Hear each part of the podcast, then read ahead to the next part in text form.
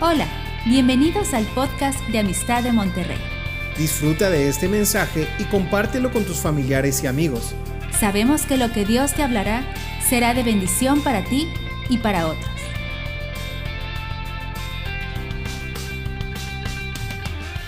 Bueno, contento de estar en este segundo servicio. Quiero hacerle una pregunta. ¿Cuántos de ustedes les gusta dormir? A todos ustedes, no vienen a este servicio, pues. Qué sinvergüenzura preguntar eso. A todos ustedes les gusta dormir, por eso vinieron fue a este servicio. Eso fue una pregunta trampa. Hay gente que sintió que dijo la verdad. Por supuesto que a todos les gusta dormir. Les confieso, cuando, cuando estoy en, en, mi ciudad y, y, tengo delegado, yo también voy al segundo servicio. Yo, a mí me gusta dormir. O sea, no soy yo más santo en esa área que ustedes. Me gusta el versículo que dice, dejará a su padre y a su madre y se unirá a su colchón y será uno solo con él. Mira, dormir es una cosa maravillosa. Bueno, después de alguna cosa que hacemos los casados, dormir es lo mejor que hay. Eh, a ver, ¿cuántos, cuántos, ¿cuántos de ustedes se han quedado dormidos en un autobús? Así, ¿y, cuántos, ¿y cuántos se pasaron del lugar donde tenían que bajarse? Y cuando te despertaste era como la dimensión desconocida, como como dónde estoy, ¿no? Como era un universo paralelo, no sabe uno dónde está. Yo me recuerdo una vez que iba de, de, de, del trabajo a mi casa y me quedé tan dormido que abracé a la señora que estaba a mi lado. Y les confieso que no fue un abrazo superficial, ahí hubo cariño. O sea, realmente la abracé muy intencionalmente.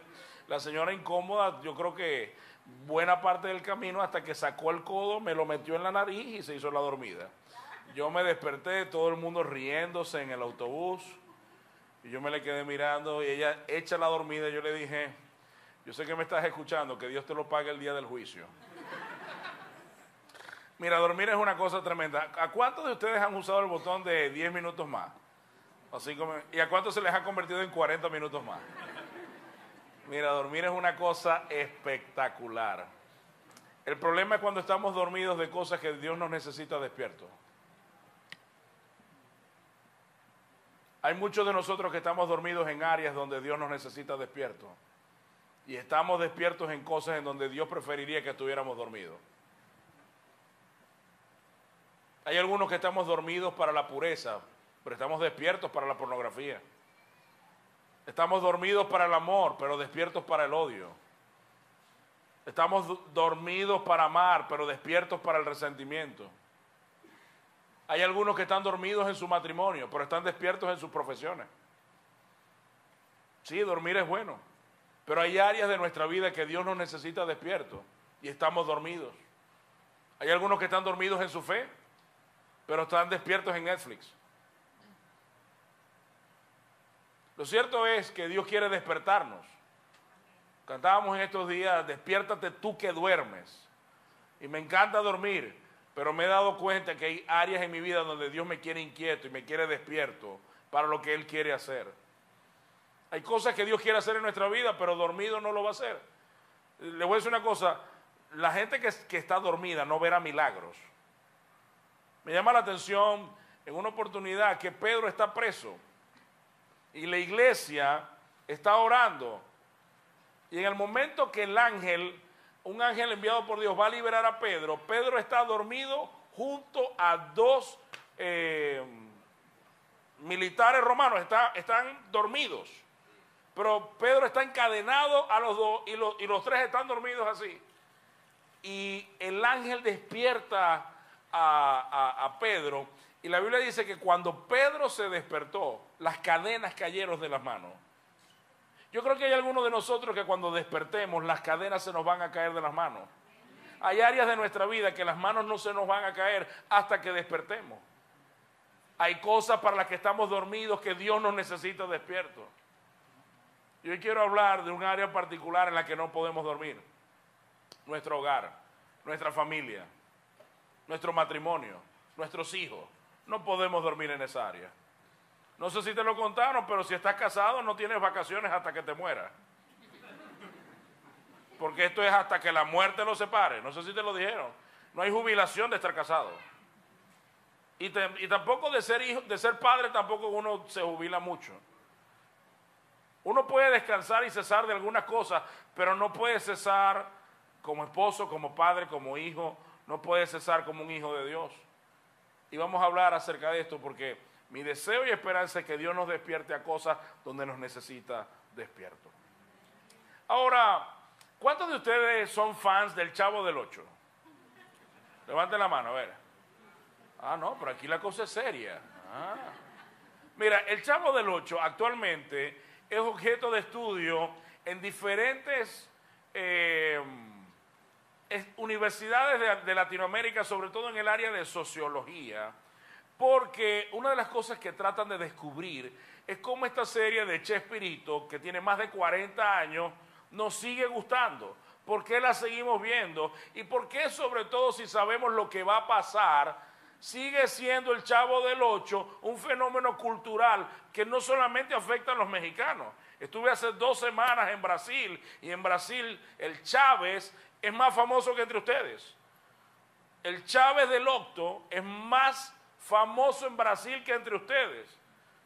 Allá el Chávez es una figura emblemática. De hecho, el Chávez, que es como llaman al Chavo, no es al presidente de Venezuela. Yo a mí me chocó al principio cuando le decían Chávez al Chavo, porque no me gusta que le pongan ese nombre. Pero así es como le dicen en Brasil. El Chávez, el, campamento que estuve de matrimonio, hay una parte que les pedimos que se disfracen, que, vayan, lleven disfraces, porque vamos a hacer una carrera de disfraces con los matrimonios. Y la mayoría se disfrazó fue del Chavo y la Chilindrina. Imagínate lo famoso que es para los brasileños esto.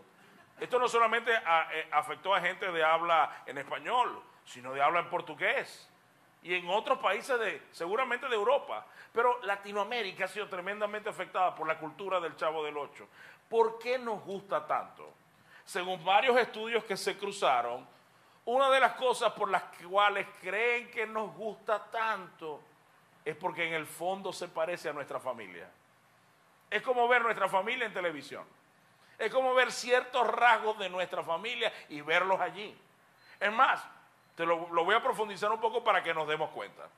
A ver, ¿alguna vez te preguntaste cuántas familias completas hay en la vecindad del Chavo? A ver, primera puerta. Don Ramón, un hombre más feo que un camión por debajo. Don Ramón es horrible. Dicen que es viudo. Me imagino que su esposa se suicidó. El hombre es horrible, una, una fealdad total. Y el hombre es un papá. ¿Cómo se llama su hija? La chilindrina. ¿Y qué tenemos? No hay esposo, un padre soltero con una niña. Chilindrina simboliza a los niños y niñas que desafían la autoridad, que dicen que sí, pero cuando te descuidas, ese hijo está en otro municipio. Son los hijos tuyos que se portan bien con todos menos contigo. Los dejas en casa, tus padres se portan bien. Vas a tu casa y te destrozan la casa.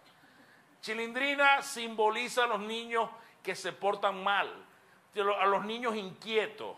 Una pregunta, ¿cuántos de ustedes fueron los chilindrinos y la chilindrina? Ah, ninguno, santos, todos ustedes. Oye, pero qué santidad la de ustedes. Yo les voy a decir una cosa, yo les voy a decir una cosa. Muchos padres hoy que critican a sus hijos porque son unos chilindrinos, lo que pasa es que tus hijos no saben tu historia. No saben de dónde viene esa genética. Yo he tenido a mi mamá en mi casa y Josué, hoy en día soy papá de un bebé de 19 años.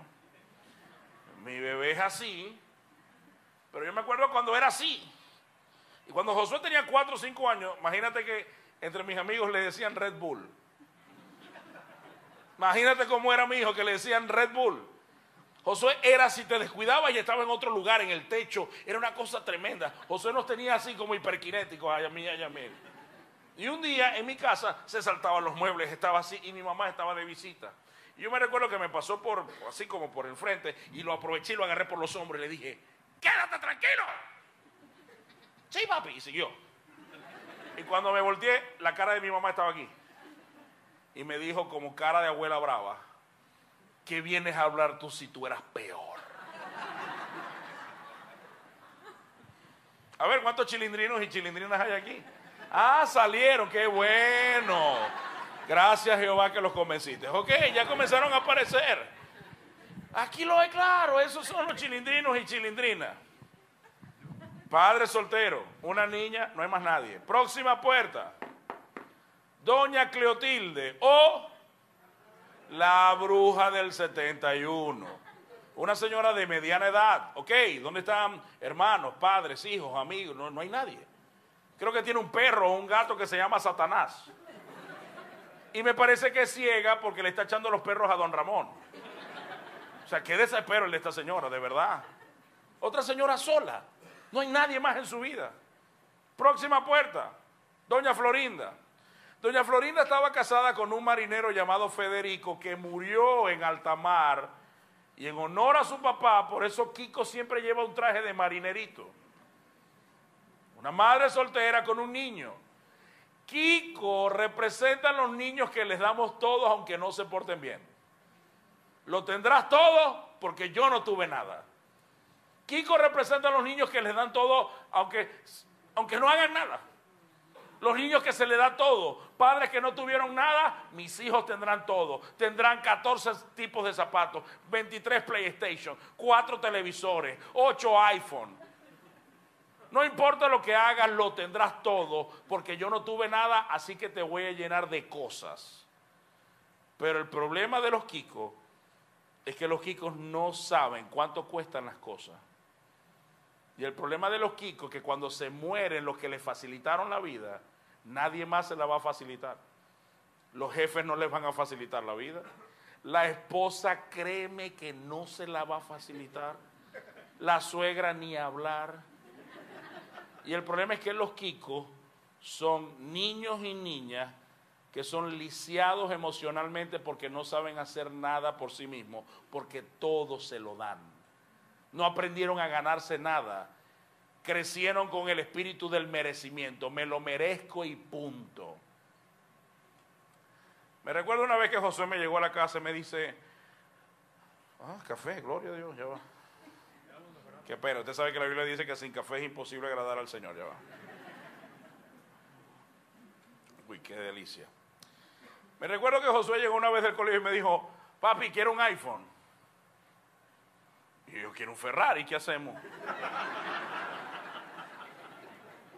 ¿Y de dónde sale esa nación? ¿De dónde sale esa pasión por el iPhone? Es que todos mis amigos tienen iPhone. Bueno, no todos mis amigos tienen Ferrari, pero. Pero. Ajá, ¿y cómo es el negocio? Papi, que son 1.500 dólares para ti, yo. Yo le dije a mí, me encanta la fe que el hijo mío tiene. Mire, ¿cómo es ese negocio? Me dice, papi, hay que dar una inicial y después se pagan cuotas. Hagamos algo si tú ahorras en la inicial, yo te pago las cuotas. Y a mí se me quedó mirando, ¿tú estás seguro? Déjame tranquilo. Josué comenzó a ahorrar todo el dinero que le dábamos diariamente para el colegio. Y Yasmín comenzó a decirme, ¿y ahora qué va a comer nuestro hijo? Si ese muchacho lleva lonchera, ¿qué va a dejar de comer? Doritos. Por Dios, nosotros ni llevamos lonchera. Ni dinero tenía yo para comer. Yo tenía que ver que se caía de la mesa para yo comer. Sí, pobrecito, se va a morir. Pues resulta ser que sin darnos cuenta, José comenzó a vender cosas. Tenía juegos de PlayStation que no usaba y comenzó a llamar a amigos. Mira, ¿no te interesa tal juego? 10 dólares, 8 dólares, 7 dólares. Tres semanas después me dijo, papi, aquí está la inicial de mi iPhone. Y yo no tenía para la cuota. Y a mí me dijo, ahí está mi hijo. Fuimos al lugar, compramos el teléfono, su primer teléfono que él compró con su sacrificio. Ya no solamente sabía el precio, sabía el valor. Lo que hay que dejar de hacer, comprar, comer, para tener lo que quieres. Y ahora yo le llegaba y le decía, papi, préstame tu teléfono. Papi, pero con cuidado. Yo, ay, tan delicado el niño, pues. Claro, porque ahora sabes lo que cuesta y lo que vale tenerlo. Yo a mi hijo no le facilité las cosas porque yo sé que el mundo no se las va a facilitar. Yo a mi hijo no le da, ahora mi hijo tiene cosas, las tiene, pero se las gana, las trabaja, las suda, las, por eso las cuida tanto también. Pero a los kikos no, a los kikos le enseñan, tú solamente sé tú, yo te voy a dar absolutamente todo. Y te voy a decir una cosa, incluso hasta Dios lo hace. A veces lo más espiritual que puedes hacer por tus hijos es decirle que no. ¿Tú crees que cuando Dios te dice que no es porque no tiene la capacidad? ¿Tú crees que cuando Dios te dice que no es porque se le acabó la plata? Ay, se me acabó la quincena, hijo. No. A Dios no se le acaba la quincena como a nosotros. Dios no está pensando cómo llega a fin de mes. Dios siempre tiene abundancia en todo. Pero a veces Dios dice, si yo te doy esto en este momento, tú no estás listo. Lo mejor que puedo hacer por ti es decirte no. Y no es una respuesta tan buena como sí. De hecho, a veces mejor que sí. Y cuando un hijo, le voy a decir una cosa, cuando los hijos no tienen nos antes de la mayoría de edad, este mundo no le dará así. ¿Por qué? Porque tenemos la generación, por ejemplo, que termina hoy en día la prepa y es la que menos sabe que va a estudiar. Porque es la generación que más opciones le damos. A, a los adultos que están aquí, no le voy a preguntar a estos niños, ¿algunos de ustedes su mamá le dio un menú para ver qué querías desayunar? ¿Algunos de ustedes? ¿O es como en mi casa? Esto es lo que hay. Hoy en día vamos con los niños y quiero ese cereal y ese también y ese también. Y nos hacen comprar 14 tipos de cereales. Y el día siguiente, ¿qué vas a desayunar? Huevo. Ay, esos 14 cereales. No, hoy no quiero. Y se vencen y nunca se los come. Yo nunca vi a mi mamá, mira, ¿quieres comer esto o esto? Y menos nosotros que éramos seis. Imagínate que en mi casa nos enseñaron a comer huevos con cubierto y con cuchillo. Con el cubierto sosteníamos el huevo y con el cuchillo nos defendíamos. ¿Para dónde vas tú? Ustedes descuidaban y te agarraban el huevo, chao. Eso de que menú, mientras más opciones le damos a una persona cuando niño, menos tendrá capacidad de decisión cuando sea un adulto. Dale 10% de decisión a medida que va avanzando en la vida. Solo esto y esto. A medida que va avanzando, añade un tercero. Cuando sea adulto va a poder tomar decisiones. Pero si siempre tiene 14 decisiones. No he visto esto. ¿Con cuántos canales de televisión naciste cuando eras pequeño? con, cuántos te levantaste? Teníamos dos o tres. Y eso era. O el zorro, o cantinflas, o ahí no salíamos. Hoy en día los muchachos tienen 84 canales HD y están aburridos. Tienen Netflix, Prime, Prime Video, tienen internet, redes sociales. Estoy aburrido. ¿Por qué están aburridos? Porque tienen demasiadas opciones que los abruman. Y las demasiadas opciones no te permiten tomar decisiones. Kiko. Qué interesante que en la casa de Kiko, el profesor Girafales, su profesor, todos los días va a tomar una tacita de café en casa de doña Florinda. ¿En dónde está lo raro? En que cada vez que ellos toman café, Kiko tiene que salir de la casa. No voy a poner nada en tu mente, pero es raro.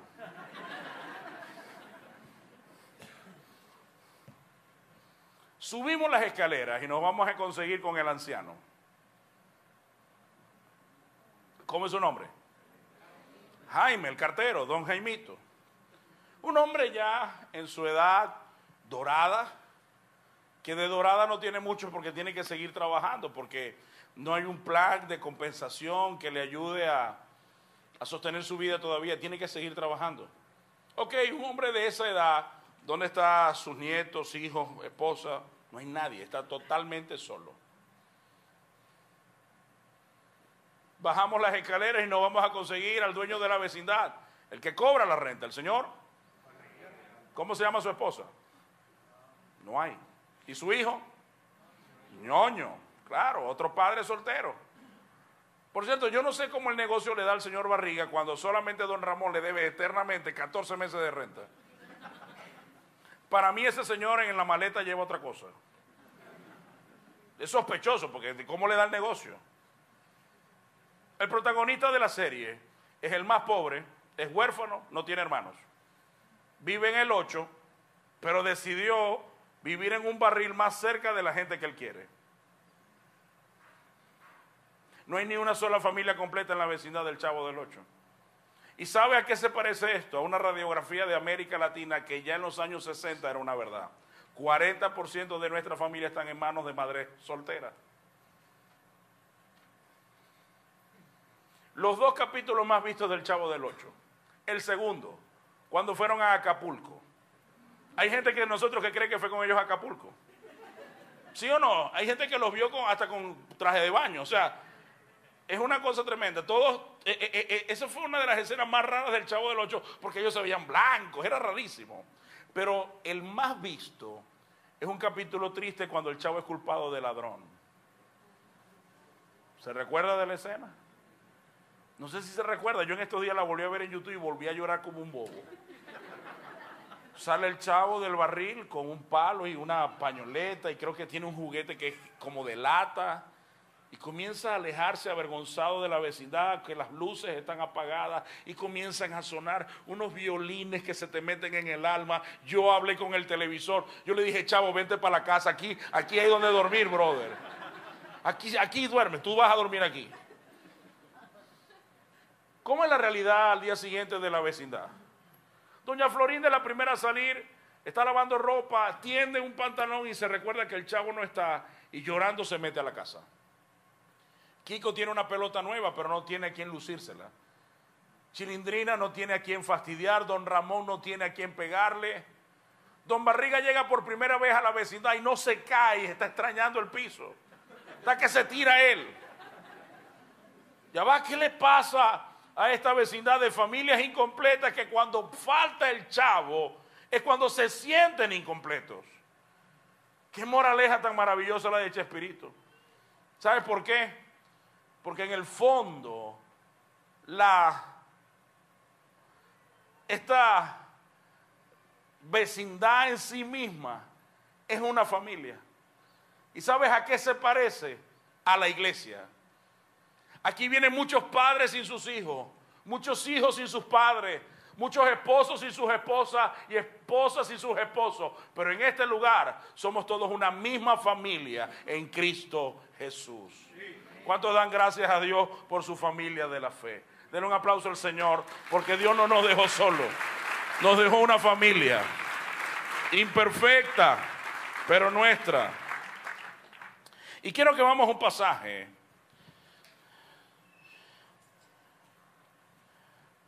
Un pasaje, vamos a ir a el Salmo 101. Vamos a leer desde el versículo 1 hasta Apocalipsis 21. Salmo 101, vamos a leer la verdad los primeros dos versículos. Misericordia y juicio cantaré, a ti cantaré yo, oh Jehová, entenderé el camino de la perfección cuando vengas a mí. En la integridad de mi corazón andaré en medio de mi casa. Vuelvo a leerlo. Misericordia y juicio cantaré. ¿A quién dice que va a cantar? ¿A quién cantará? A Jehová. Entenderé el camino de la perfección cuando vengas a mí en la integridad de mi corazón. ¿Andaré en dónde? Señor, en esta tarde te pedimos que tu Santo Espíritu sea dándole forma, Señor, a tu palabra en nuestra vida y en nuestro corazón. Moldea nuestros pensamientos, Señor. Convéncenos de justicia, de juicio y de pecado. Venimos a este lugar porque necesitamos tu presencia, necesitamos que nos hables, necesitamos que produzcas un antes y un después en nuestra vida. Necesitamos no solamente información, necesitamos tu poder que transforme nuestra manera de ser y de pensar para cada vez parecernos más a ti y menos a nosotros. No queremos vivir nosotros, queremos morir para que tú vivas en nosotros. Señor, gracias por tu palabra que ella cumpla el propósito hoy de edificarnos, Señor, en el nombre de Jesús. Amén. Y amén. Hablando de familia, este es un pasaje que me gusta mucho porque el, el rey David, el salmista David, el cantor de Israel, en este pasaje de solo dos versículos, el pasaje tiene más versículos, pero estos dos primeros versículos son hermosos porque en la primera parte, si usted se va a dar cuenta, habla de Dios y en la segunda parte habla de familia, de casa. La primera parte habla de Dios y la segunda parte habla de familia. Y esto para mí ya establece un patrón bien interesante sobre las prioridades. ¿Qué es lo primero en nuestra vida? ¿Qué es segundo? ¿Qué es tercero? Voy a bajarme aquí un, poquito. Cuando, cuando David expresa eso, miren que la primera parte dice, misericordia y juicio cantaré. ¿A quién voy a cantar? No dice cantaré a mi mamá, O cantaría a mis padres por la vida que me dieron, porque mis padres no me dieron la vida, mis padres hicieron otra cosa. Pero quien te dio la vida fue Dios. Dios fue el que decidió que tú vivieras. Dios fue el que decidió que de más de 4 millones de espermatozoides fueras tú el que ganara la carrera. Eso no lo eligieron tus padres. De hecho, algunos de ustedes para sus padres fueron una sorpresa. Ustedes no fueron planificados, algunos de ustedes. Yo no fui planificado. De hecho, mis abuelos le dijeron a mi papá que me abortaran.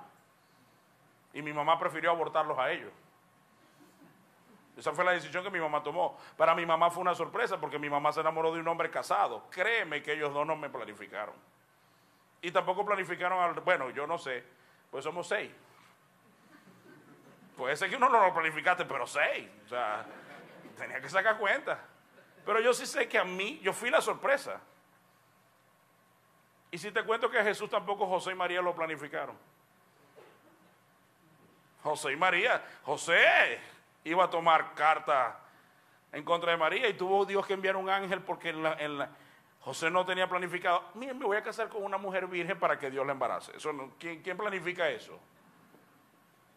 Es más, si, te lo propongo, siquiera lo hubieras considerado. nadie puede planificar eso. Y María tampoco. Jesús no fue planificado por José y María, pero fue planificado por Dios. Y es probable que algunos de ustedes no los haya planificado sus padres, pero Dios sí te planificó. No sé si me doy a entender. Tú no estás aquí por tus padres, tú estás aquí porque fue una decisión de Dios. Antes de que tus padres existieran, antes de que tus padres nacieran, ya tú existías. Antes de que este mundo fuera formado, dice la Biblia que nosotros éramos una idea en la mente de Dios, que Dios decidió cuándo nacerías y cuándo serías parte del plan que Él tenía para este mundo. Por eso dice David, ¿A quién voy a cantar? ¿A quién le debo mi vida? ¿Por qué estoy sano el día de hoy? Porque tengo un sanador. Porque soy salvo. Porque tengo un salvador. ¿Por qué tengo trabajo? ¿Por qué tengo comida? ¿Por qué tengo empleo? ¿Porque soy un buen profesionista? No, porque tengo un proveedor que nada me faltará. Es por él. Es más, te cuento algo un poco acerca de mi vida. Yo estoy tan agradecido a Dios tengo 20 años trabajando a tiempo completo para el Señor. 20 años. 20 años que no hago otra cosa que servirle a Él. Antes de esos 20 años fui empresario y me fue muy bien como empresario. Y Dios, en mi mejor momento como empresario, siendo cristiano, Dios me saca de las empresas para dedicarme a lo que hago el día de hoy. Por 20 años, no sé cuánto gano mensual. Te meto en mi mundo. Tengo un Excel que dice todo lo que sale. Eso sí lo sé sé todos mis egresos, pero hace 20 años no sé cuánto gano. Yo no pongo dinero ni, ni, pongo tarifas a lo que yo hago. De hecho, el Señor, cuando empezó este ministerio, el Señor me dice, si tú cobras y pones alguna tarifa, yo no te apoyo. Así que no sé cuánto gano mensual, pero yo tengo 20 años viendo a Dios proveer mes a mes. Y no nos falta nada, absolutamente nada. Hay gente que me dice, Iván, tú no entiendes mi vida. No, tú no entiendes la mía. Tú sabes cuánto gana. Yo no. Es muy fácil sacar cuenta cuando tú sabes cuánto gana. Pero yo no gano. Y algo también que entendí, la iglesia no es quien me sostiene. No son mi agenda la que me sostiene. Durante la pandemia se cayó toda mi agenda.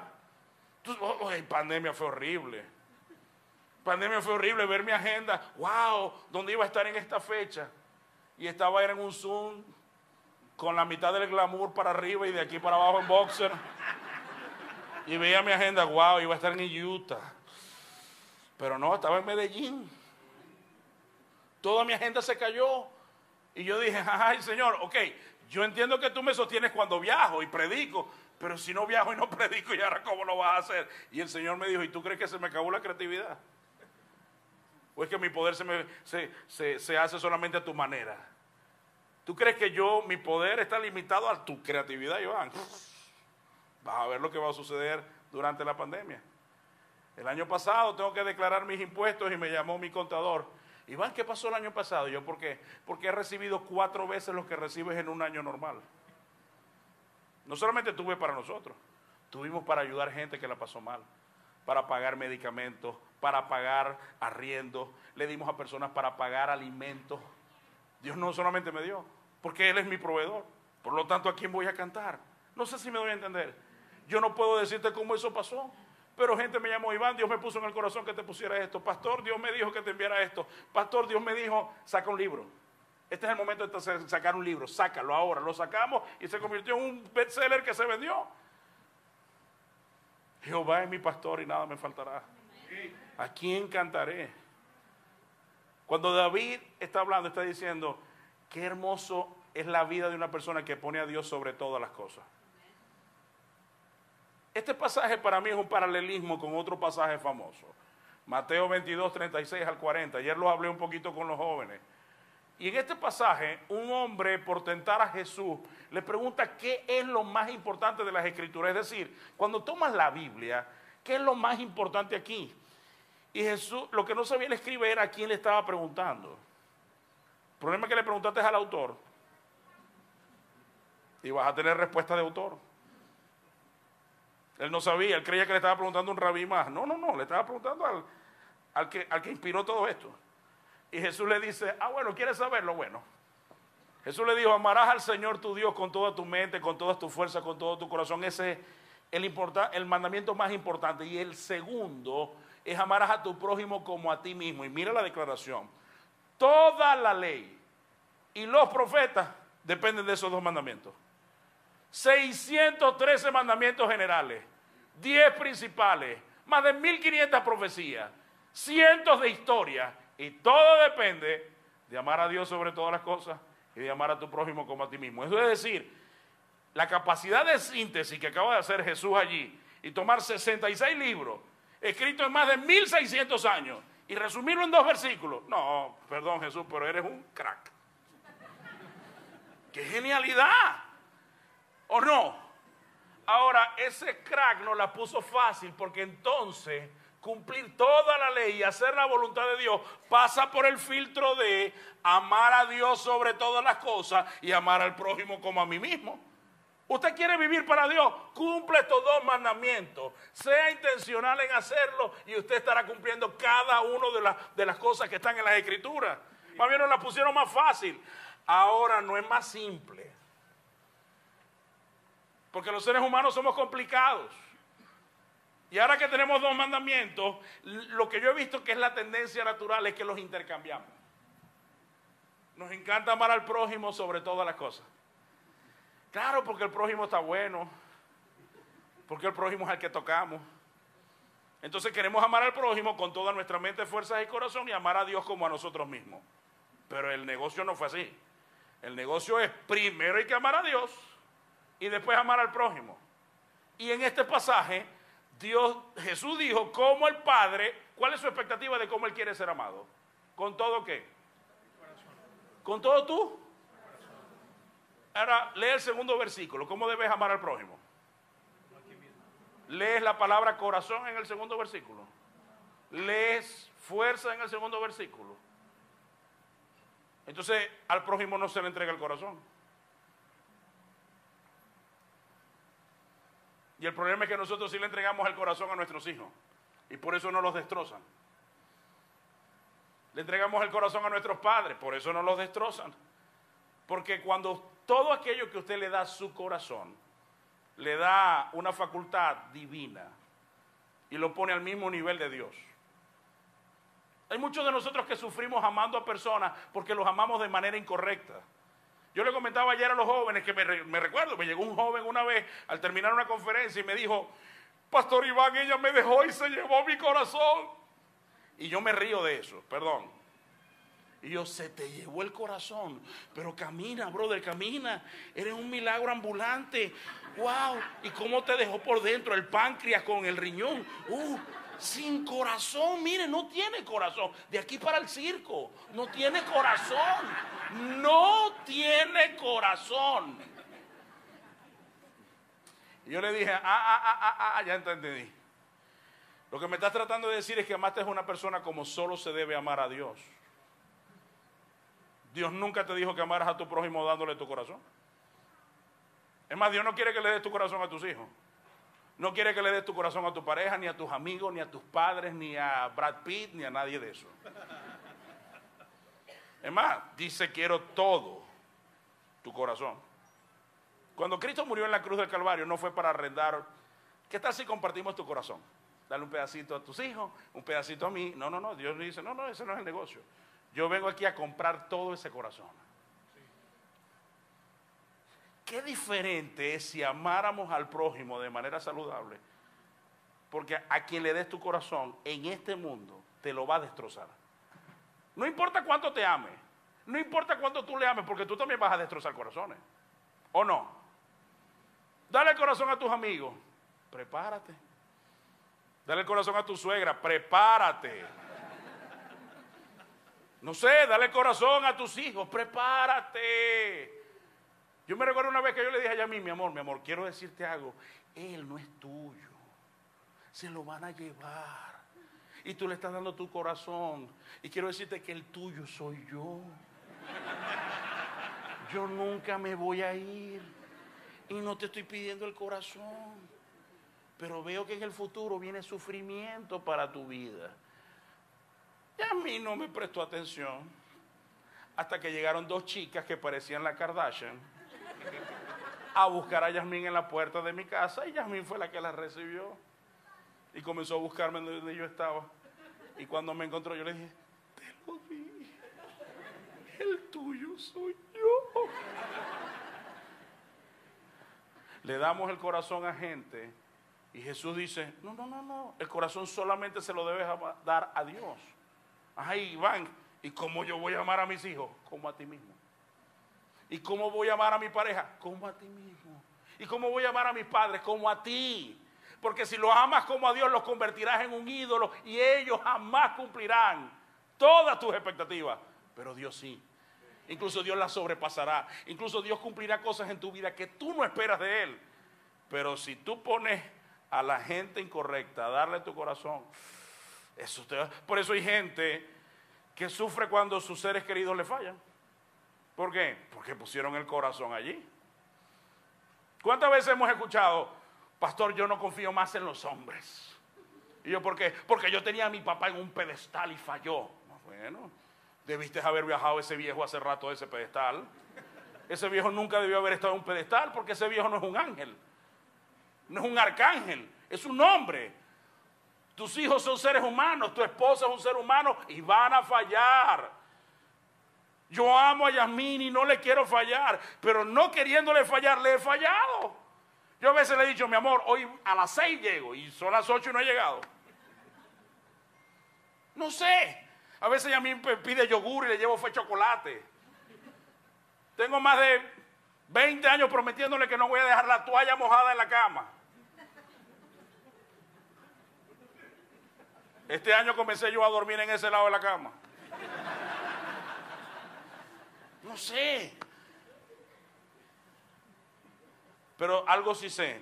Si tú no pones el corazón en la relación, sino en Dios, la gente no va a poder tocar tu corazón nunca. Entonces tu corazón siempre va a estar saludable y puedes amar a la gente de tal manera que puedes tener paciencia porque el corazón no está comprometido.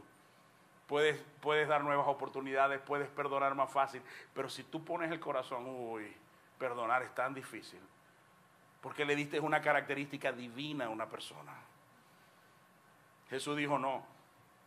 Ah, entonces, ¿qué aprendemos con esto? Si usted quiere ser bueno en el segundo mandamiento, no lo podrá hacer al menos que sea bueno en el primer mandamiento. Usted quiere tener un mejor matrimonio, ese segundo mandamiento tiene que ser tener una mejor relación con Dios.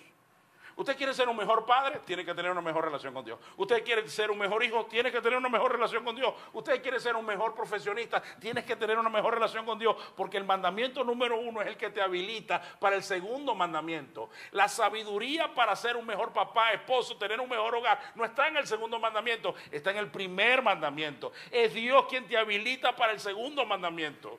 Es más, saquemos a Dios de la ecuación como normalmente lo hacemos. Saquemos a Dios de la ecuación. Y tratemos de atender el segundo mandamiento sin Dios. Ok, ya no tiene fuente. Bueno, ámame como te amas a ti mismo sin Dios, pues. Si te amas a ti mismo y no te soportas a ti, ¿cómo me soportarás a mí? Si te miras en el espejo y te desprecias, no me lo harás a mí. Si no te gustas a ti, te gustaré yo. Si no te perdonas a ti, es más, me convendría que me amaras a mí como te amas a ti sin Dios. Qué peligro afrontar todas las relaciones cuando Dios no es lo primero en nuestra vida. Porque lo vamos a hacer con la peor versión de nosotros, la que no tiene una fuente. Pero qué diferencia cuando tenemos una fuente. Se te acabó el perdón, Dios tiene más. Se te acabó el amor. Hay gente que me dice, pastores, que se me acabó el amor. Ve a Dios, Dios tiene más. Uh, en 23 años, no te preocupes, ni te imaginas cuántas veces se me ha acabado el amor por Yasmín. A veces yo, Señor, o te la llevas o te la envío. A mí se me ha acabado el amor también. Pero vengo a la presencia de Dios y cuando veo a Yasmín, uy, me vuelvo a enamorar y la vuelvo a ver como Dios la ve. No sé si me doy a entender lo que quiero decir. De hecho, qué tremendo. Efesios 6.1 dice, esto no está allí, pero si lo puedes buscar. Yo no sé por qué, pero esto es para hablar a los padres. Efesios 6.1, no sé si, si, si, lo pueden poner allí. Hijo, este pasaje es maravilloso, ya, ya lo vi, uh, ya me llenó el Señor. ¿Qué dice el pasaje? Hijos obedezcan a sus padres. No, no dice obedezcan a sus padres, ¿qué dice?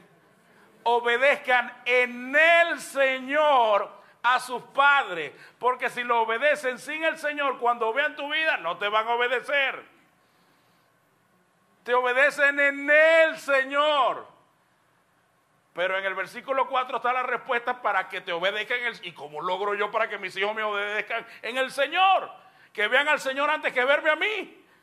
Porque si me ven a mí sin ver al Señor, me van a odiar. Pero si ven al Señor antes de verme a mí, ah, no, mi papá es hombre.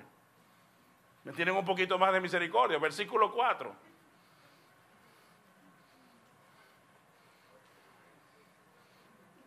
Y vosotros padres no provoquen a ir a sus hijos, sino criarlos en disciplina y amonestación de dónde. Si usted los cría en el Señor, ellos te obedecerán en el Señor. Por eso tenemos que poner a Dios sobre todas las cosas. Josué no me obedece porque tiene temor a Iván Pirela. Josué me obedece porque tiene temor a Dios. Como yo lo creé en amonestación y disciplina del Señor, Él me obedece en el Señor. Yo, lo, yo, yo le enseñé a Él a seguir a Dios y a través de Dios, a través de su relación con Dios, ver el segundo mandamiento. Pero si no ponemos a Dios, nuestros hijos van a ser unos tiranos. Hay un pasaje donde Pablo le dice a Timoteo, cuidado porque en los postreros tiempos, y menciona una cantidad de cosas que dice hombres, mujeres que serán implacables, aborrecedores del mal, amadores más de, de lo malo que de Dios. Y hay una parte que dicen, parecerán, aparentarán que son espirituales, pero la verdad es que no lo son. Y uno de los pasajes dice, este fue el que me asustó, desobedientes a los padres yo dije, ya va, ya va, ya va. Si todo apunta feo, ¿por qué aparece desobediencia a los padres como algo importante? Es como si una mamá en medio de lo que Pablo estaba escribiendo se apareció y di ahí que no nos van a hacer caso. Porque es raro, implacable, introspectivo, violento, iracundo y no le van a hacer caso a los padres. Es raro. Pero imagínate si un hijo no le hace caso a los padres ¿a qué autoridad en la tierra sí le harán? A ninguna. Y el proverbio dice, si los hijos no, nosotros no somos un freno para ellos, terminarán sus días en el Seol, dice la Biblia. ¿Cómo eliminamos eso? Criándolos en el Señor. Y para eso debemos mostrarles al Señor, para que ellos nos obedezcan en el Señor. Lo mismo pasa con mi matrimonio. Yo nunca le exijo a mí que me respete. Yo nunca le he tenido que exigir a Yamín, mira, sujétate a mi mujer. Nunca. Nunca hemos hablado de sujeción. Yamín y yo, ese nunca ha sido nuestro tema. Pero Yamín me respeta. ¿Por qué? Porque yo la amo en el Señor. Y como la amo en el Señor, ella me respeta en el Señor. No sé si me doy a entender lo que quiero decir. El problema es que yo he tratado de hacer mi trabajo. Pero voy con esto. En el segundo mandamiento te van a poner a prueba. Por eso necesitas el primer mandamiento. Lo que deberíamos revisar hoy es, es más, esta es la verdad. el estado de tus relaciones en el segundo mandamiento, quizás lo que revelan es cómo está tu primer mandamiento. El estado de tus relaciones en el segundo mandamiento, lo que puede ser es que está revelando cómo está tu primer mandamiento. Y no quiero hacer yo aquí juez de nadie, y yo menos, soy el más imperfecto de todos acá. Pero yo me he dado cuenta que a veces cuando las cosas no están bien en mi matrimonio, o en mi relación con mis padres, o en la relación con mi hijo, lo que revela es que no está bien mi relación con Dios. Estoy navegando hace rato en piloto automático y no estoy teniendo una relación real con Dios, donde soy transformado y la mejor versión de mí atendiendo al segundo mandamiento. Nunca serás bueno en el segundo mandamiento si no eres bueno en el primero. Voy con mi propuesta. En el Salmo 101 dice David, incluso esa, esa parte me encanta, entenderé el camino de la perfección cuando vengas a mí. Tu perfeccionamiento está en la presencia de Dios. ¿Cuántos de ustedes pueden asegurarme que son mejores personas después de que conocen a Dios? ¿A cuántos Dios los cambió y hoy en día, mira, yo era un amargado?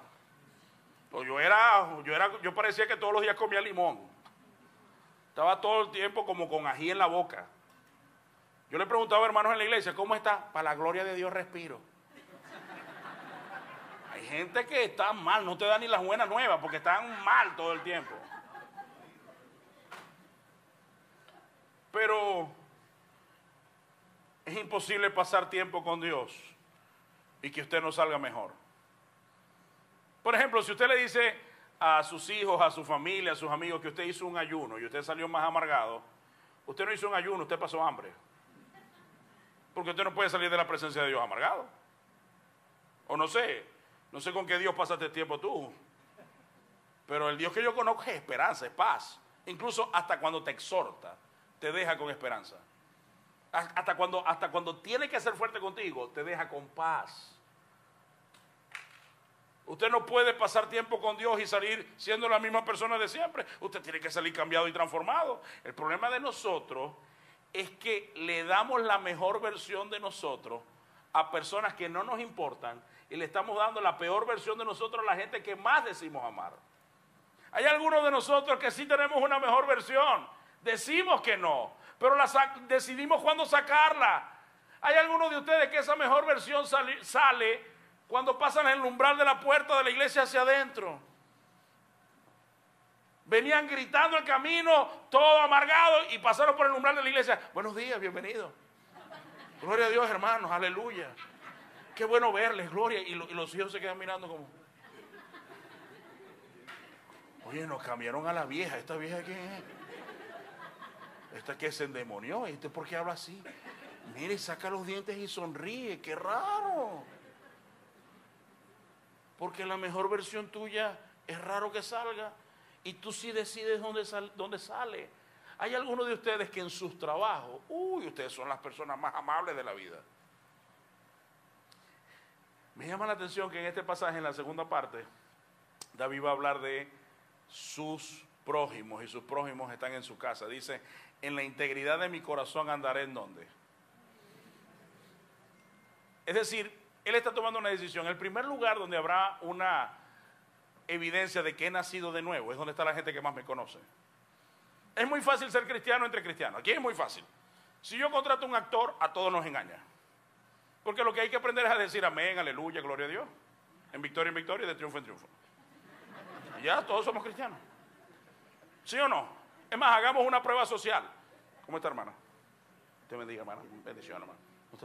Te bendiga. ¿Cómo te estás portando? ¿Y la verdad? Nuestro hermano, Dios le bendiga. Te bendiga, preciosa. ¿Cómo estás tú? Y te voy a decir, ay, qué hermano tan lindo, si es amable. ¿Sabe lo que te va a decir mi esposa? Viví con él. Porque usted no me conoce. Usted solamente está conociendo esta versión mía. Pero aquí todos somos felices, pacientes, amorosos y cariñosos. Hasta que regresamos a la casa y sale otra vez lo que realmente somos. ¿Sabe cuál es el problema? Me preocupa que le estamos dando la mejor versión de nosotros a gente que no nos importa. Y la peor versión de nosotros, palabras, actitudes y tratos a la gente que más decimos amar. Pero eso se va a acabar hoy en el nombre de Jesús porque no van a ser otros los que se van a llevar lo mejor de nosotros. Si se van a llevar a alguien lo mejor de nosotros, son primero los de nuestra propia casa. En el nombre de Jesús, amén, amén y amén. Dale un fuerte aplauso al Señor, porque las cosas van a cambiar en tu casa.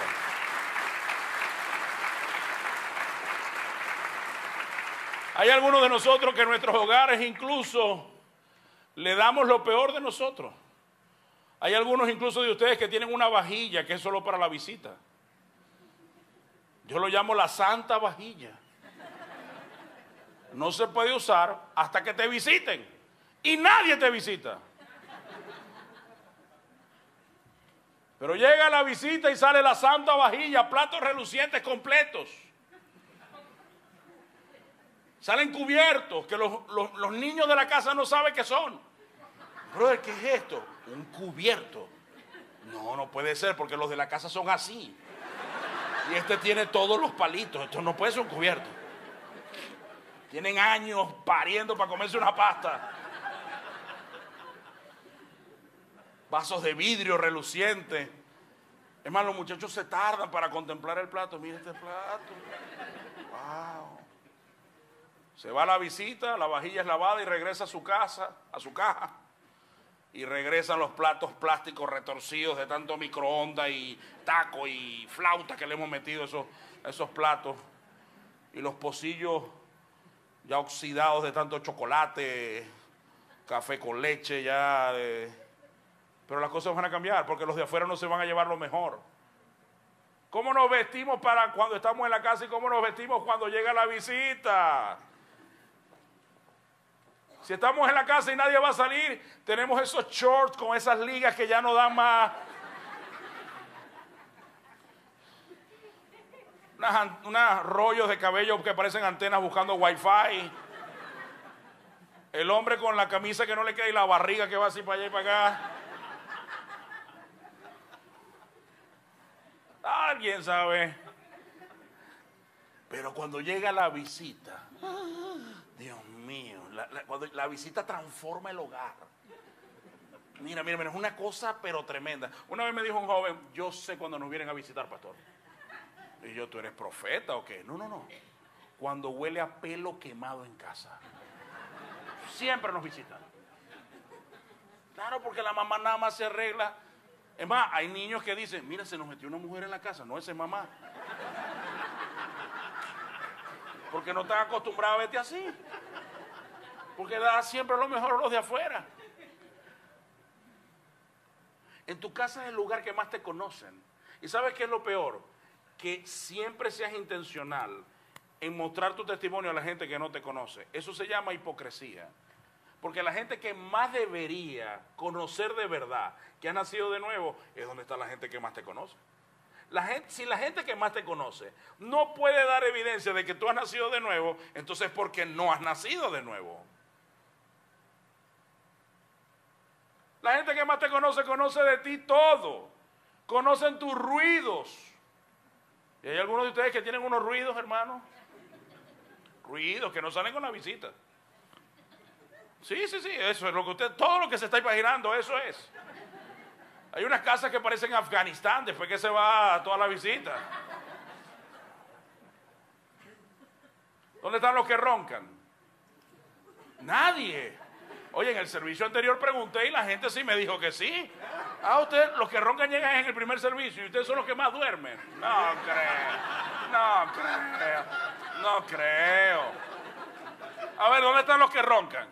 Ah, ok, ya se despertaron, ok. Y las que roncan, porque ustedes también roncan. Y a mí me dijo, yo no ronco. Claro, porque estás dormida, pero yo sí te escucho. Claro que ronca. Yo siempre digo, ¿verdad? Hay gente que ronca extraño, ¿verdad? Hay gente que ronca como una Harley Davidson.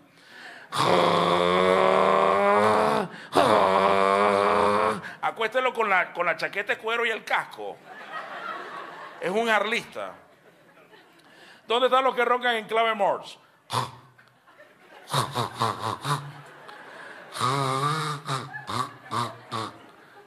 Está este el que el descarado ronca, se despierta y le echa la culpa al de al lado. Es como, oye, deja dormir, deja dormir, pero ¿qué hacemos contigo, pues? Y está el que ronca con reflujo. Se le vino la hamburguesa de anoche. En tu casa te conocen bastante bien, te conocen tus mañas, tus ruidos, tus olores. Tus olores. Hay unas madres que tienen una nariz biónica. Tienen nueve hijos y están haciendo sancocho. Y están haciendo, ¿cómo se llama aquí? Una, ah, una sopa fuerte que hagan ustedes. Una sopa de carne de res, que tiene varios olores, ¿verdad? La mamá está haciendo sopa de carne de res, pero en una olla que no cabe más. Tiene nueve hijos y está haciendo así, hace. Antonio se quitó los zapatos. Y Antonio fue el que se quitó los zapatos, yo no sé cómo sabe. En tu casa es el lugar que más te conocen. Y esta es mi propuesta. Que en tu casa sea el lugar donde comiences a dar la mejor versión de ti. Hay una mejor versión de ti, una que no conocemos. Eres una mejor mamá de lo que eres. Hay una mejor versión de ti como esposo, como esposa, como padre, como hijo, mucho mejor que la que has mostrado hasta el día de hoy. Solo que has decidido no mostrarla. Pero hay una mejor versión de ti. La versión que tienes el día de hoy fue porque te conformaste. Pero tú sabes que hay una madre más cariñosa de la que has sido. Hay algunas de ustedes que han sido muy duras, porque fueron muy duras con ustedes en el pasado. Pero elegiste ser una persona dura porque no quieres vivir lo que viviste en el pasado. Pero Dios no te hizo una persona dura. Eso fue algo que tú te construiste. Mi mamá soltera fue la mamá más amargada del mundo. Amargada y ella. Mi mamá se para todos los días a las 4 de la mañana, festivo, domingo, febrero o abril, sea lo que sea, 4 de la mañana se despierta y suena todas las ollas de la cocina para que sepamos que está despierta. Yo una vez le dije, en la iglesia hace falta un baterista, yo creo que a ti te iría bien. Mi mamá se quejaba, era la que limpiaba. Uno con tantos hijos y nadie ayuda a uno. Ay Jehová, ¿qué va a hacer de la vida de ellos cuando me lleve? Las cucarachas se los van a comer. Y eso comenzaba a quejarse de nosotros en la cocina. Y un día le dije a mi mamá, mamá, una pregunta, ¿tú no, no te gusta ser nuestra mamá? Y ella me dijo, ¿cómo así, hijo? Porque que tú te quejas mucho de que eres nuestra mamá. Y como nosotros somos seis y tú eres una, nosotros ya votamos, nos vamos a buscar otra mamá. Como menos amargadita, pues. Y mi mamá entendió y dijo, si yo no cambio, voy a hacer que mis hijos paguen por un error que yo cometí y no ellos. Mi mamá se acercó al Señor y pasó de ser la mamá más amargada a ser la mamá feliz que casó a sus seis hijos. La misma mamá. No conozco una mamá más feliz que mi mamá. Tú puedes ser una madre soltera, pero no tienes que ser amargada. Sobre todo cuando Dios es tu esposo. Si eres soltera, sé la madre más feliz del mundo si eres un padre soltero, si eres una abuela que cría, si estás casado, ten el mejor matrimonio que puedas tener. No te conformes hasta que lo tengas. Yasmín y yo, todas las estadísticas dicen que de las familias de donde venimos, no deberíamos haber durado dos años por todo el desastre que vivimos. Y llevamos casi 23, porque lo hicimos a la manera de Dios. Y Yasmín y yo somos inmensamente felices. Perfecto, no, ni un poco. Por eso Yasmín no vino en este viaje para no hablar de mi parte. Somos inmensamente imperfectos, pero inmensamente felices. Hay una mejor versión de nosotros, todavía mejor. Cierro con este texto y terminamos. Vamos a 1 Timoteo 5.8 y te quiero dejar dos misiones. La primera quiero que quedó clara. Dice, porque si alguno no provee para los suyos y mayormente para los de su casa, ha negado la fe y es peor que un incrédulo una orden, dos sujetos. La orden en este pasaje, que es un mandamiento, es proveer. El que no provee. Lo que se quiere en este pasaje es que se provea. ¿A quiénes? Dice, número uno, a los suyos. ¿Quiénes son los suyos? Según esta palabra griega, es tu parentela, tu sangre, tu ADN. Tuyos es primos, abuelos, tíos, padres, hermanos, todos esos son tuyos. ¿Sí? Y hay un énfasis, porque no hay un punto final, sino una coma. Y hay un énfasis. Y mayormente a los de tú. Ok, voy a explicar lo de casa, porque hay una diferencia para los solteros y para los casados. Cuando usted es soltero, los tuyos son todos aquellos que no viven contigo en tu casa. Cuando usted vive con sus padres, tu casa es donde están tus padres, esa es tu casa. Pero cuando usted se casa, tu casa es donde está tu esposo y tus hijos. Y tus padres ya no son los de tu casa, sino los tuyos. ¿Quedó claro esto? Ahora, enseñemos esto correctamente. Yo estoy casado. Mi casa es con Yasmín y Josué. Entonces yo le proveo a mi mamá, pero más a Yasmín. Yo le proveo a mi papá, pero más a Josué. Porque si yo no lo hago, el que ha negado la fe soy yo. Yasmín no puede sentir que viene después de mi mamá. Yasmín está antes que mi mamá. Por eso la Biblia dice, dejará por tonto, dejará el hombre a su padre y a su madre y se unirá a su mujer y serán una sola carne. Yo no puedo ser uno con mi mamá y no puedo ser uno con Josué. La única persona con la que puedo ser uno es con Yasmín. Ella es primero y después viene lo demás. Ahora, aquí hay algo interesante. Los de tu casa deben sentir que son los más importantes. Tú debes luchar por darle lo mejor de ti a los tuyos tus mejores sonrisas, tus mejores... Eso no significa que no van a ver las partes feas tuyas. No, las van a ver. Pero también se tienen que notar las partes donde los amas, los quieres, los abrazos. Hay gente que me ha dicho, Iván, yo no abrazo porque mis padres no me abrazaron. Bueno, el mío tampoco me abrazó, pero yo abrazo a Josué. Mi hijo no es culpable de lo que me dieron o no me dieron. Y a mí no es culpable de lo que yo tuve o no tuve. O yo voy a ir haciendo pagar a todo el mundo por lo que a mí me dieron. Entonces, no he nacido de nuevo, no soy una nueva criatura.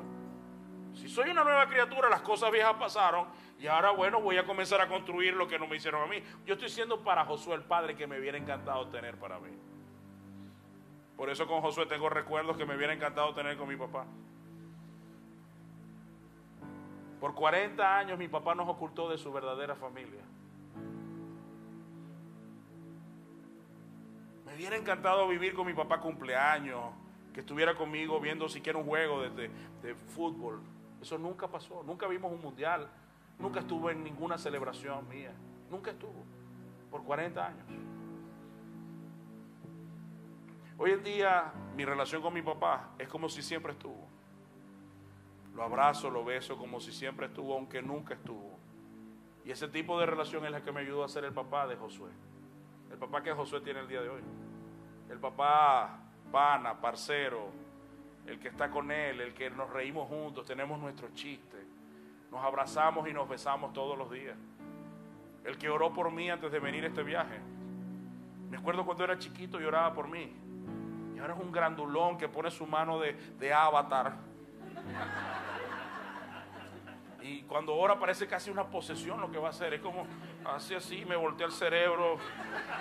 Señor, bendice a mi Padre. Yo, Padre del Hijo del Altísimo.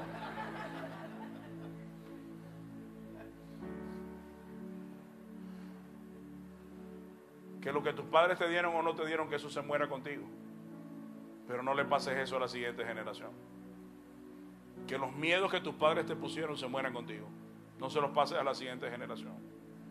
Que la distorsión de Dios que te vendieron se muera contigo. Porque quizás te, te diste cuenta después que ese no era Dios.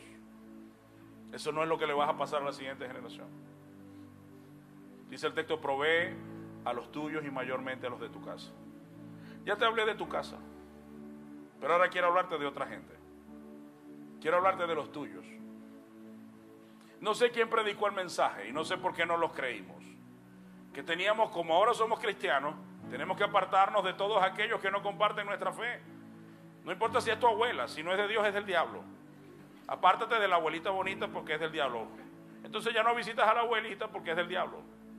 La abuelita del diablo, sal de aquí. No te quiero, eres del diablo. ¿Tú sabías que los tuyos seguirán siendo tuyos aunque no compartan tu fe? A lo mejor incluso si necesitaras un riñón, alguno de los tuyos pudiera dártelo. Y no vienen a la iglesia y no son cristianos. Algunos de ustedes crecieron con los suyos y, y tienen historias con los suyos. Pero a veces muchos de los tuyos sienten que te perdieron cuando seguiste a Cristo. Y yo te voy a decir una cosa. Yo entiendo que seguir a Jesús a veces es morir a ciertas cosas. Pero yo creo que Jesús quiere. Tú no te salvaste por casualidad. Yo creo que tú eres la puerta por la que Dios quiere entrar al resto de tu casa. Y la primera vez que estudié este pasaje, eso fue lo que Dios me hizo sentir. Yo le decía, Señor, ¿y qué vas a hacer en mi familia? Y el Señor me dijo, ¿y qué vas a hacer tú? ¿Tú para qué crees que te salvé? Porque yo quiero alcanzar a tu casa, pero tú solamente andas entre cristianos, con amigos cristianos, con un mundo cristiano, y la gente tuya se está perdiendo. ¿Tú estás contento si tu familia termina en el infierno? Porque no fuiste capaz de llevar un mensaje de amar, de proveer. ¿Estarías contento con eso? Y yo entendí lo mal que estaba. Entendí que no me involucraba en ninguna de las cosas de la familia, no iba a nada. Es comencé a ver, ¿cuándo fue la última vez que fui a algo de mi familia? A nada, por años. Así que le dije a mi esposa, ¿sabe qué? Vamos a comenzar a ir a lo que mi familia invente. Lo que haga, 15 años, baby shower, matrimonio, lo que sea, vamos a ir. Porque nada de lo que ellos hacen van a cambiar lo que yo soy. Pero llegó el momento que la luz resplandezca en medio de las tinieblas. Llegó el momento de llevar esperanza porque yo sé que hay gente mía sufriendo y yo sé dónde está la respuesta. Yo sé quién es la verdad. Así que comencé a ir. Y cuando me vieron la primera vez fue raro. Había conversaciones entre la familia. Y este no era pastor. ¿Será que como dicen ellos que está descarriado? La gente se extrañaba porque yo no había ahí. Y cuando llegué ahí comenzaron a llegarme mis primos. No, primos con los que hacíamos maldades. Nos compartíamos novia. Nos compartíamos ropa interior, cepillos dentales. Eran mis hermanos. Comenzamos a recordar tantas cosas y el Señor comenzó a ponerme, a recordarme el amor que siento por ellos. Y yo, Señor, ¿qué voy a hacer aquí? Y el Señor me decía, me recuerdo que una fiesta me dijo, vas a recoger la basura de tu familia. Y yo, ¿qué? No, yo soy pastor. Y yo el Señor, y quiero que recoja la basura. Ah, bueno. Le dije a mi esposa, mi amor, ya vengo que voy a... Y a mí me dijo, ¿qué te dijo el Señor? Que recogiera la basura, porque a mí también. Y comenzamos a tomar las cervezas, a tomar las cuestiones, bolsas negras y arreglar todo el desastre que mi familia había hecho en su fiesta. Y la gente nos miraba y decía, ¿estos locos qué? Dejamos las bolsas y nos despedíamos. Nos vemos en la siguiente, espero que nos inviten. Y nos íbamos. Y cada fiesta recogiendo la basura. Hasta que en una fiesta estoy recogiendo la basura y de pronto mi primo me dice, mira, mira, deja eso ahí, Iván, tú no viniste aquí para eso. Ya le vamos a cantar el cumpleaños a, a mi hija y nos encantaría, brother, que oraras por ellas antes de cantar. Yo por dentro, yes. Sí, claro que sí, claro que sí voy a orar. Desde ese momento, no hay fiesta en mi casa donde no haya oración y no haya predicación de la palabra. Y el 80% de mi familia ha venido a los pies de Jesús. ¿Cómo eso pasa si no estamos allí? Tengo amigos que me dicen, Iván, gracias por venir a nosotros, mi matrimonio se solucionó. Tengo hoy en día primos que son líderes de matrimonios en sus iglesias.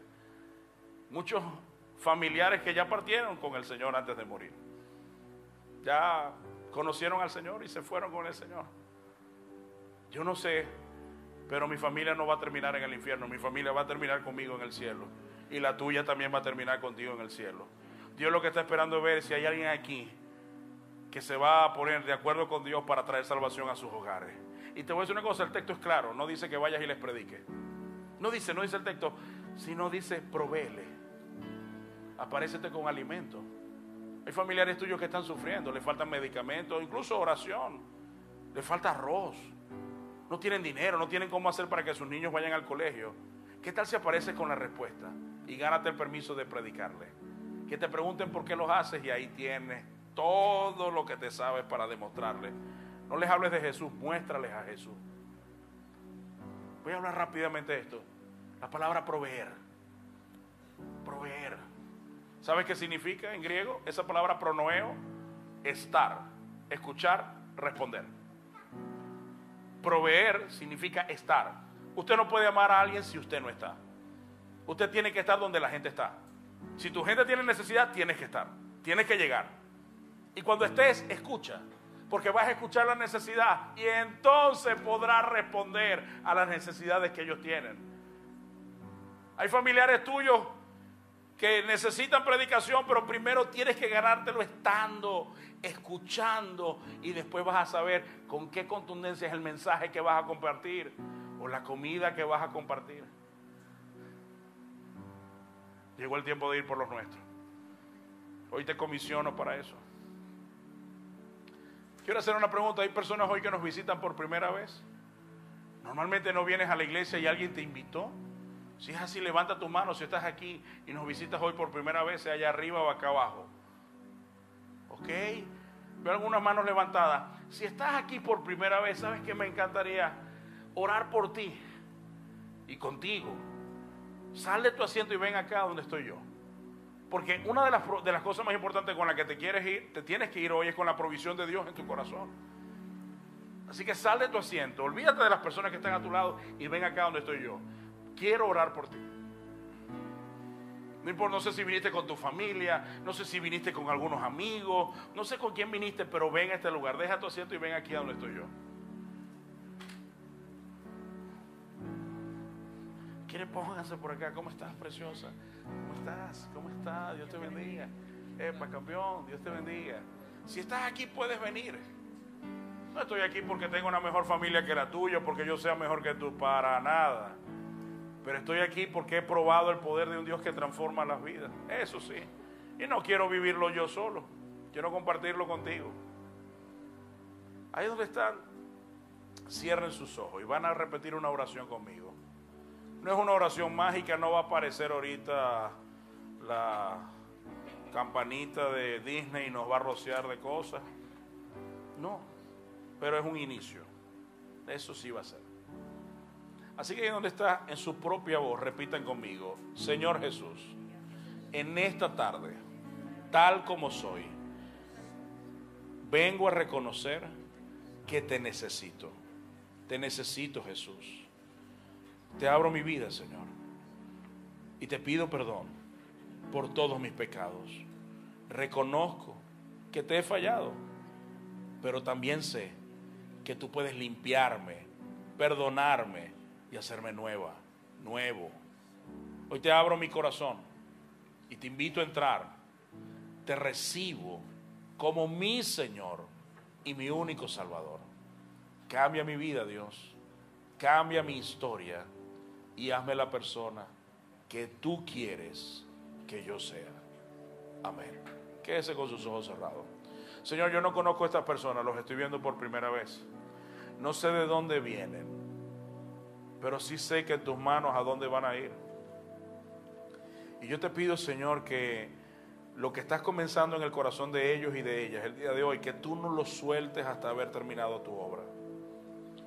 El Dios que yo conozco es un Dios que sana heridas. Es un Dios que cambia la historia. Es un Dios, Señor, que nos muda el corazón, nuestros pensamientos y nuestras emociones. Es el Dios que nos da esperanza en todo momento. Es el Dios que pone eternidad en nuestro corazón. Es el Dios que, que nos da la sabiduría que necesitamos. Es el Dios que es nuestra roca y nuestra ancla y nos hace estar quietos y seguros en medio de cualquier circunstancia. Es el Dios que atraviesa con nosotros las tormentas. Es el Dios que nos llena por completo. El Dios que no falla. El Dios que aunque todos se vayan, Él no se irá jamás. El que prometió que estaría con nosotros todos los días, hasta, hasta el final del mundo. Yo te pido, Señor, que pongas un hambre desesperada en el corazón de cada uno de ellos y ellas. Que puedan conocerte más. Que puedan disfrutar de tu presencia que a partir de hoy crezcan en el conocimiento de ti y que sean todos guiados por tu Espíritu Santo. En el nombre de Jesús, Señor. Amén, Queremos tener una relación con ustedes. No queremos que esto se acabe acá. Y al final hay un salón, ¿me recuerdan el nombre? ¿Cómo se? Ah, en la entrada, en información. Estamos obsequiando, vamos a rifar entre ustedes un carro cero kilómetros pero es Hot Wheels, es lo que no les dije. Entonces lleguen allá porque la verdad sí les tenemos un regalo, queremos tener mayor contacto con ustedes, saber por qué orar y cómo podemos apoyarles en procesos de su vida. Amén. La iglesia los aplaude y le damos gracias por haber estado con nosotros. Gracias, gracias, gracias. Ahí donde está, levante sus manos. Ahí levante sus manos ahí donde está.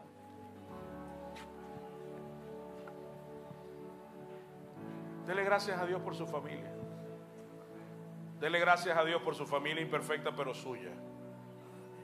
Dele gracias por sus padres imperfectos pero suyos. Dígale, Señor, yo no le daré más mi corazón a nadie que no seas tú. Hoy me comprometo, Dios, a darte toda mi mente, todas mis fuerzas y todo mi corazón y amar a mis prójimos como me amo a mí.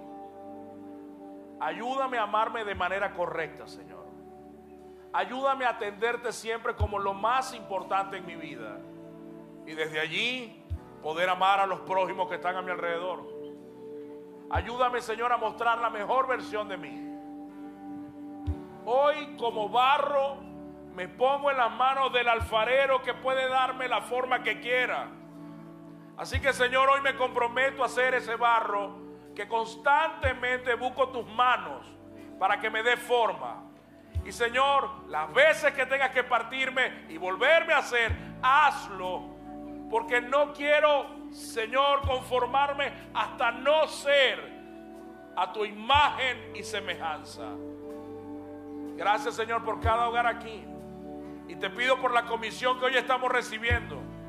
Hay familiares nuestros que no te conocen pero te conocerán y estarán entre nosotros, porque nosotros vamos a proveer, vamos a hacer respuesta a su necesidad y a su clamor.